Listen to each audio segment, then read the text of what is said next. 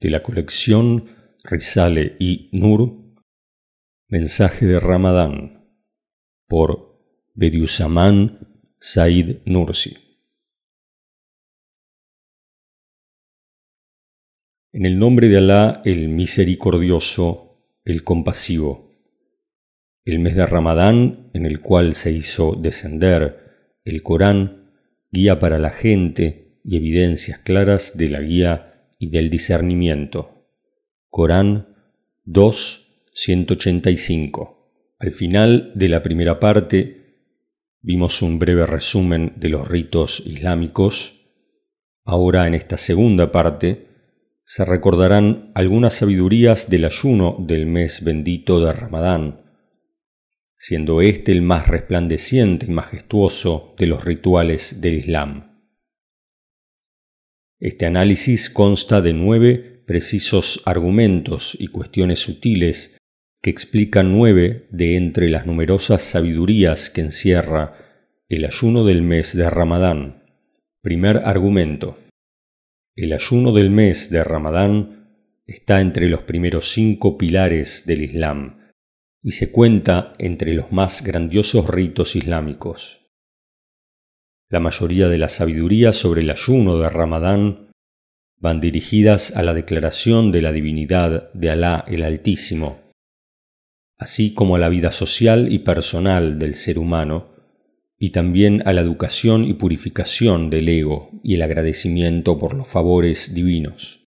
Una de las muchas sabidurías en cuanto a la manifestación de la divinidad de Alá el Altísimo a través del ayuno es que Alá, glorificado y elevado sea, ha hecho de la faz de la tierra una mesa extendida y poblada de incontables favores, preparándola maravillosamente, de tal forma que el ser humano ni se imagina.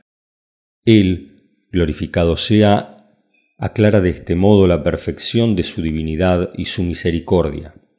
En cuanto a que el ser humano no comprende exactamente, por impedírselo, su propia negligencia y los velos que cubren su razón, la verdad cegadora que emprende y expresa ese estado, pudiendo olvidarla. Pero en Ramadán los creyentes se levantan inmediatamente, como si de un ejército organizado se tratase. Todos siguen al comienzo del ayuno el mismo ejemplo expresando la adoración a Alá y están preparados momentos antes de la ruptura del ayuno en respuesta a la orden del Eterno Todopoderoso, sentados en la mesa de su generosa invitación. De esta manera encuentran esa enorme y plena misericordia por una adoración amplia, organizada e inmensa. ¿Es que acaso los que no han participado en esta sublime adoración y en esta elevada generosidad merecen ser llamados seres humanos? Segundo argumento. El ayuno de Ramadán se dirige al agradecimiento por los favores que Alá nos ha concedido. Esto encierra varias sabidurías, una de ellas es la comida que un sirviente trae de la cocina del sultán tiene un precio. Sería necio considerar insignificante y sin valor la preciada comida e ignorar al verdadero bienhechor al tiempo que se le otorga al sirviente una paga por ello. De igual forma, las comidas y favores incontables que Alá, el Altísimo, ha dispersado sobre la faz de la tierra, ya que Él nos pedirá inevitablemente su precio, que no es otro que el agradecimiento hacia Él por esos favores. Las causas aparentes que mueven esos favores y sus dueños aparentes son, a modo de sus sirvientes, ya que no sólo pagamos a los sirvientes un precio por su labor, permaneciendo bajo su favor y bondad, sino que incluso les mostramos más respeto y agradecimiento del que se merecen, siendo el caso que el verdadero bienhechor, glorificado sea, es el que merece, con la emisión de esos favores, plenos agradecimiento y gratitud, y la máxima satisfacción y agrado, ya que Él es merecedor de todo eso y mucho más. Por lo tanto, la muestra de agradecimiento hacia Alá y la aceptación ante esos favores solo puede darse con el conocimiento directo de su favor y bondad, estimando su valor y sintiendo la necesidad de ello. De este modo, el ayuno de Ramadán es la llave al agradecimiento real y sincero y a una inmensa alabanza a Alá el Altísimo. Eso es porque la mayoría de la gente no es consciente de muchos favores, no se ven en la necesidad normalmente, ya que no se exponen a la dureza y malestar de un hambre real. No conocen, por ejemplo, el grado de favor oculto tras un pedazo de pan duro aquellos que sacían su hambre hasta hartarse, especialmente si son ricos acostumbrados a las comodidades, mientras que el creyente, si será consciente de ese preciado don divino en el momento de la ruptura del ayuno, como lo prueba su fuerza manifiesta. Así obtienen los ayunantes en Ramadán, desde el sultán al más pobre de los pobres, un agradecimiento simbólico a Alá, el Altísimo, siendo conscientes del valor de esos inmensos favores. En cuanto a abstenerse de las comidas, durante el día hace que la persona comprenda que eso es realmente un don, diciéndose a sí mismo, estos dones no me pertenecen, no soy libre de tomarlos ya que vienen de otro, son realmente por su favor y generosidad hacia nosotros, así que estoy a su servicio. Con esto el ayunante agradece simbólicamente esos dones. Con esta imagen el ayuno se convierte en la llave del agradecimiento para todas las direcciones, ese agradecimiento que es la verdadera función del ser humano. Tercer argumento. Mencionar una de entre muchas de las razones del ayuno en cuanto a la vida social del ser humano. El hombre ha sido creado con diferentes niveles de vida, por eso Alá, alabado sea, invita a los ricos a extender sus manos en ayuda a sus hermanos pobres. Sin lugar a dudas, los ricos no pueden sentir plenamente los estados de pobreza que inducen a la compasión, tampoco pueden sentir realmente hambre excepto con el hambre del ayuno. De no ser por el ayuno, la mayoría de los ricos que siguen sus caprichos no podrían conocer el alcance del hambre y la pobreza, ni la gran necesidad de compasión y misericordia que tienen los pobres. Así la compasión que es innata en la naturaleza humana constituye uno de los fundamentos que impulsan al verdadero agradecimiento, de modo que cada individuo, allá donde esté siempre, encontrará alguien más necesitado que él en algún aspecto, siendo por tanto responsable de su cuidado y satisfacción. Si no hubiese la necesidad imperiosa de probar al ego con el amargor del hambre, nadie prestaría el bien a los demás.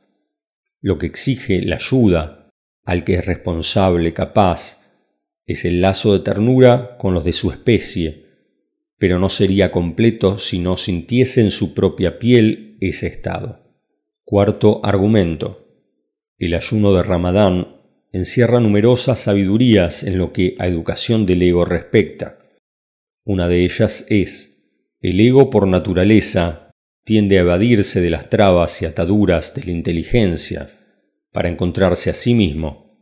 Incluso se exige como supuesta divinidad con libre y absoluto movimiento a su antojo, pues pretende que no se piense en su existencia mientras crece y aumenta, gracias a los incontables favores divinos, especialmente si posee riqueza y poder en este mundo, además de apoyarse en la negligencia y servirse de ella.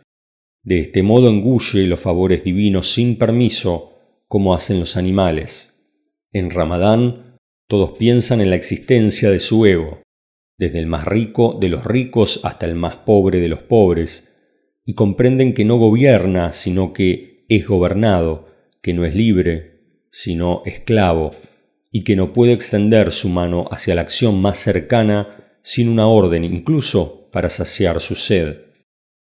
Con esto se rompe el engaño de su supuesta divinidad y asume la unión para adorar a Alá el Altísimo, cumpliendo su función principal, el agradecimiento.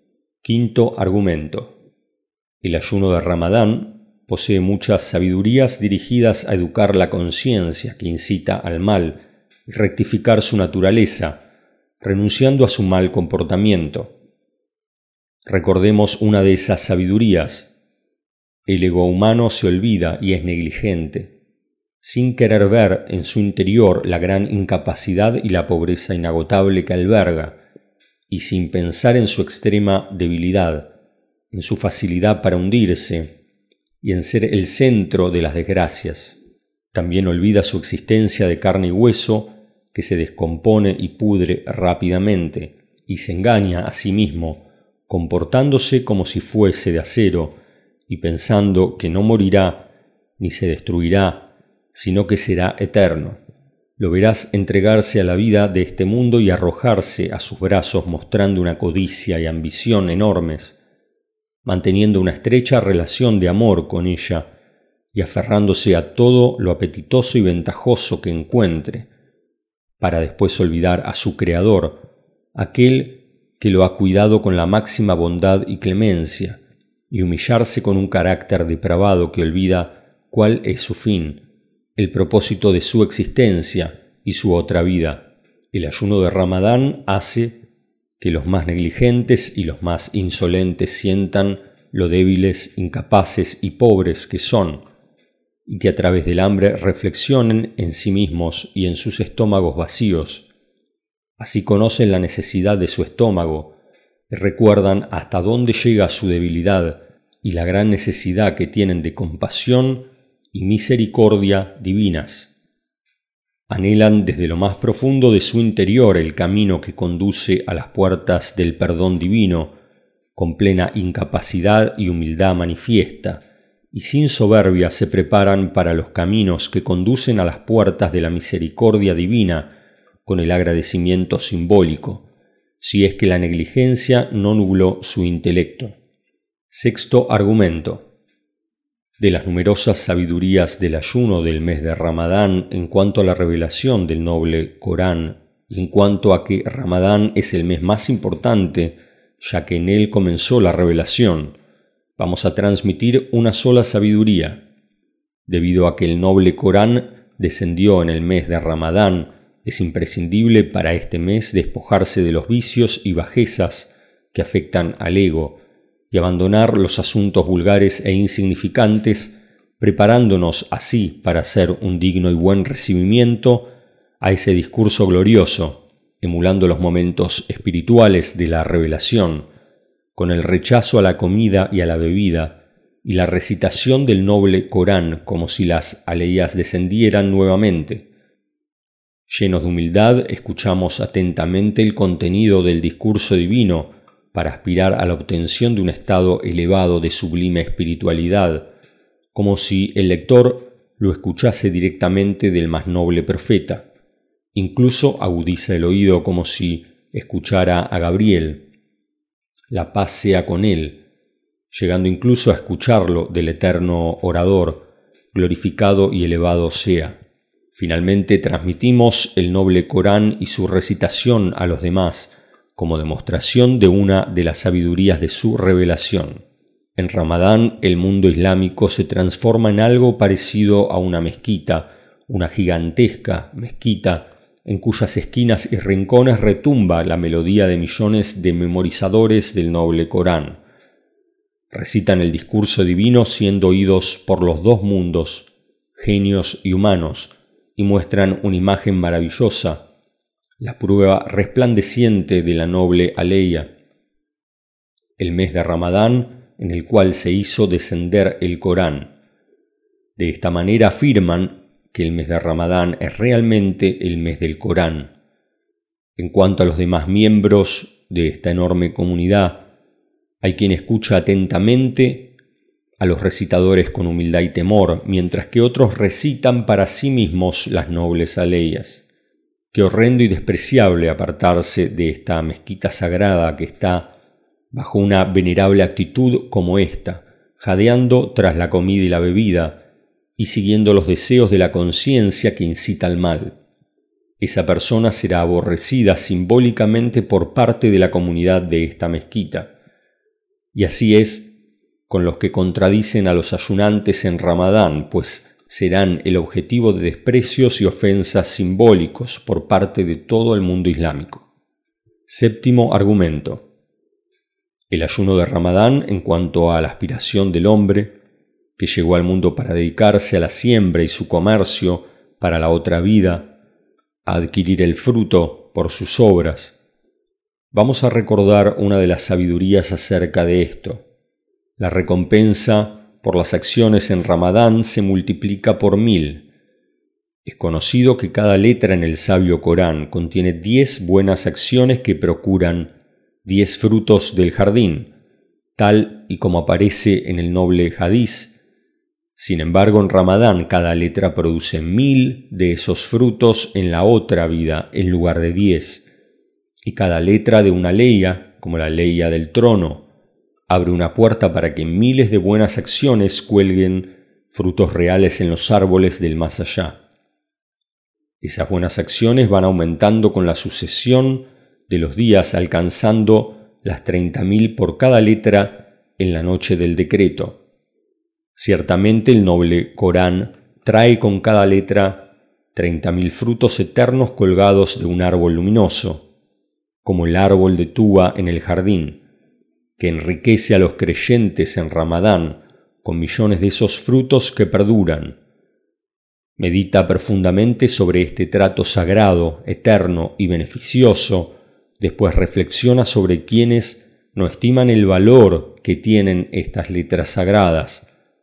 Cuán terrible es su pérdida y su desgracia.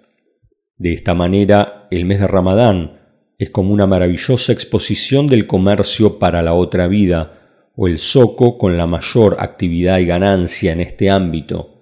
Será como la tierra más rica y fértil donde cultivar para la otra vida, como la lluvia de abril para las acciones y sus bendiciones, y como un enorme festival, una fiesta sagrada y magnífica, donde se muestran los edictos de la adoración del ser humano hacia la inmensidad y el poder divino. Por todo eso el hombre ha pasado a ser responsable del ayuno, para no mezclarse con las necesidades animales, como la comida y la bebida, de entre las necesidades del ego negligente, y para no hundirse en los caprichos del deseo y demás asuntos que no le interesan. Parece como si con su ayuno se convirtiera en un espejo que refleja la eternidad, saliendo temporalmente de una vida animal y entrando en un estado similar al de los ángeles, o como si pasase a ser una persona en pos de la otra vida, un alma que se muestra en cuerpo, entrando en ese comercio para una buena vida en el más allá y despojándose de las necesidades efímeras y mundanas. Ciertamente en Ramadán el ayunante logra en este mundo perecedero y en esta vida corta y pasajera, una vida perdurable y eterna.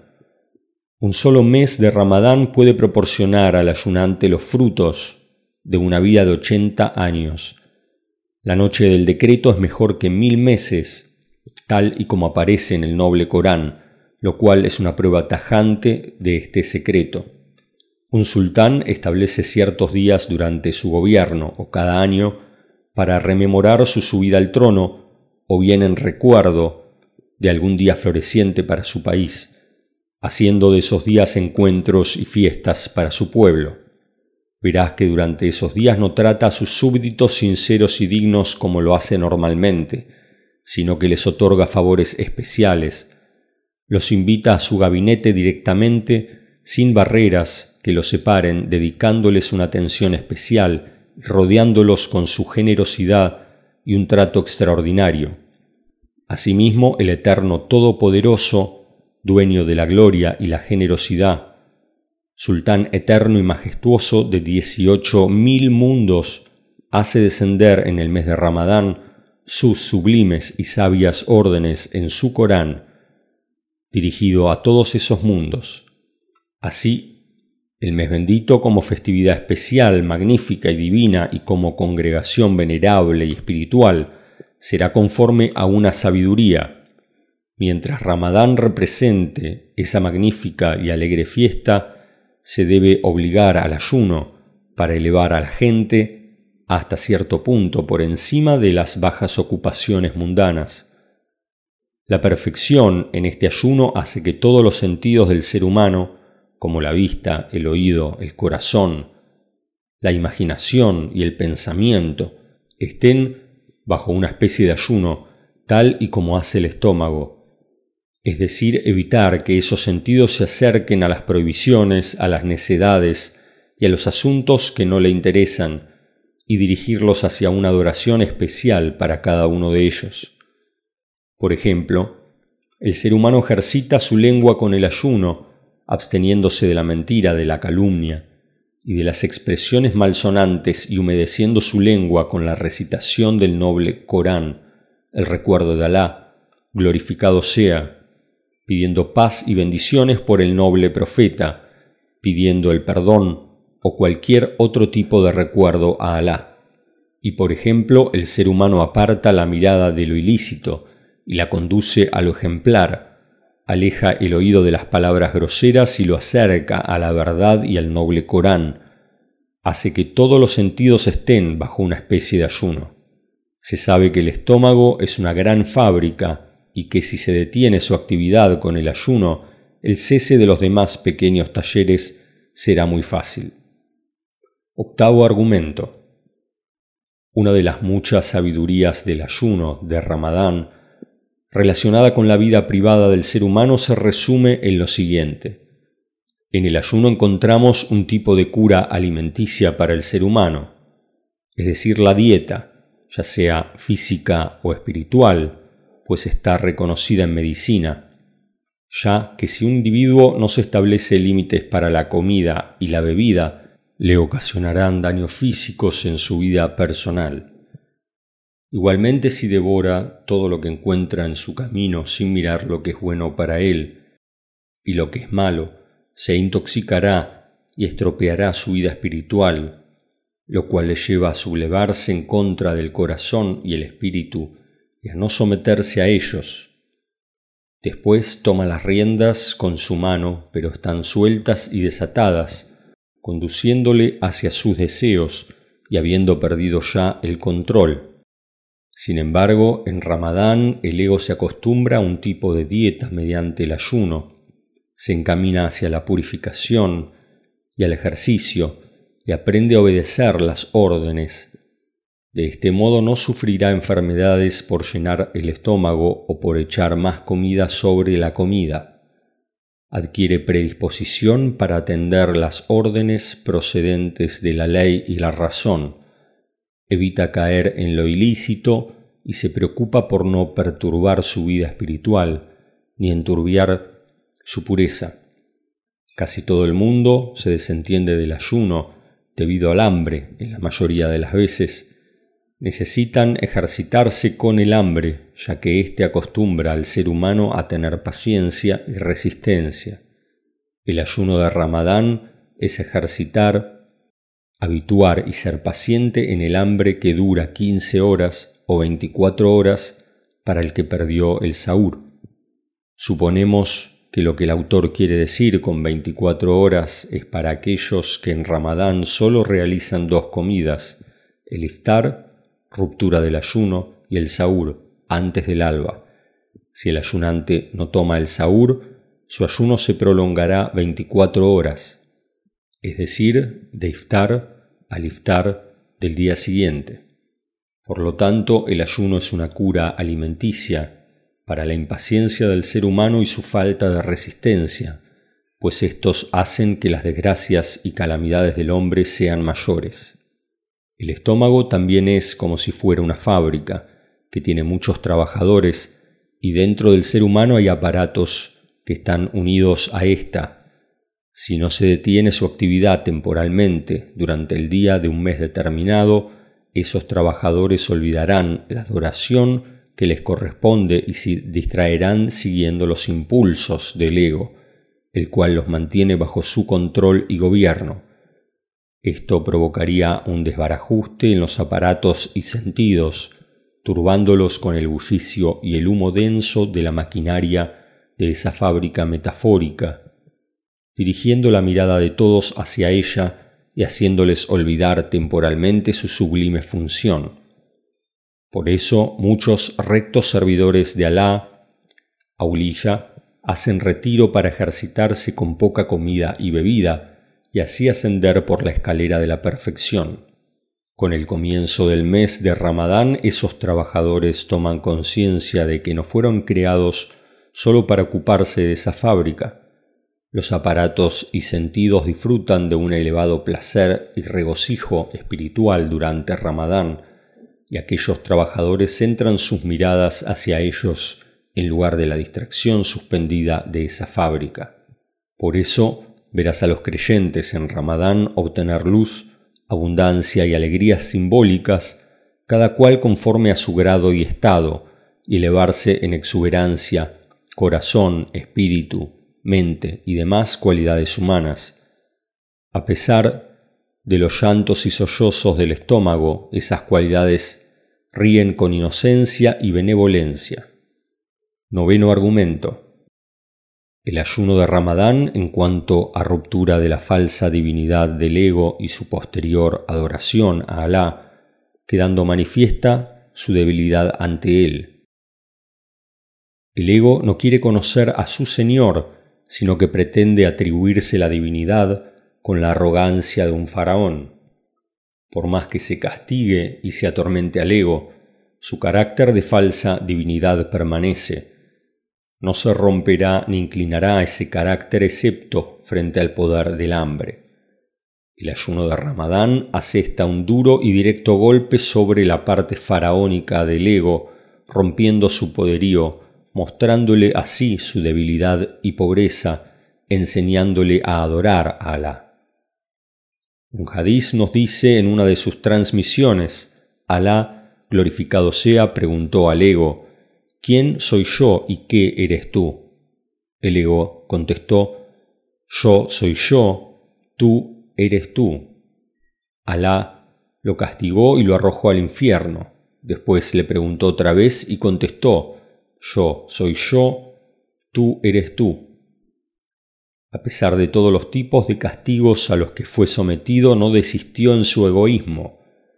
Después Alá lo castigó con el hambre, es decir, lo abandonó, dejándolo hambriento, y después le preguntó otra vez, ¿quién soy yo y qué eres tú? Y el ego contestó, tú eres mi Señor, el compasivo, y yo soy tu débil siervo. Alá, te pedimos paz y bendiciones para el profeta Muhammad, bendiciones que sean de tu agrado, y hazle llegar una recompensa igual al número de letras del Corán en el mes de Ramadán, para toda su familia y compañeros.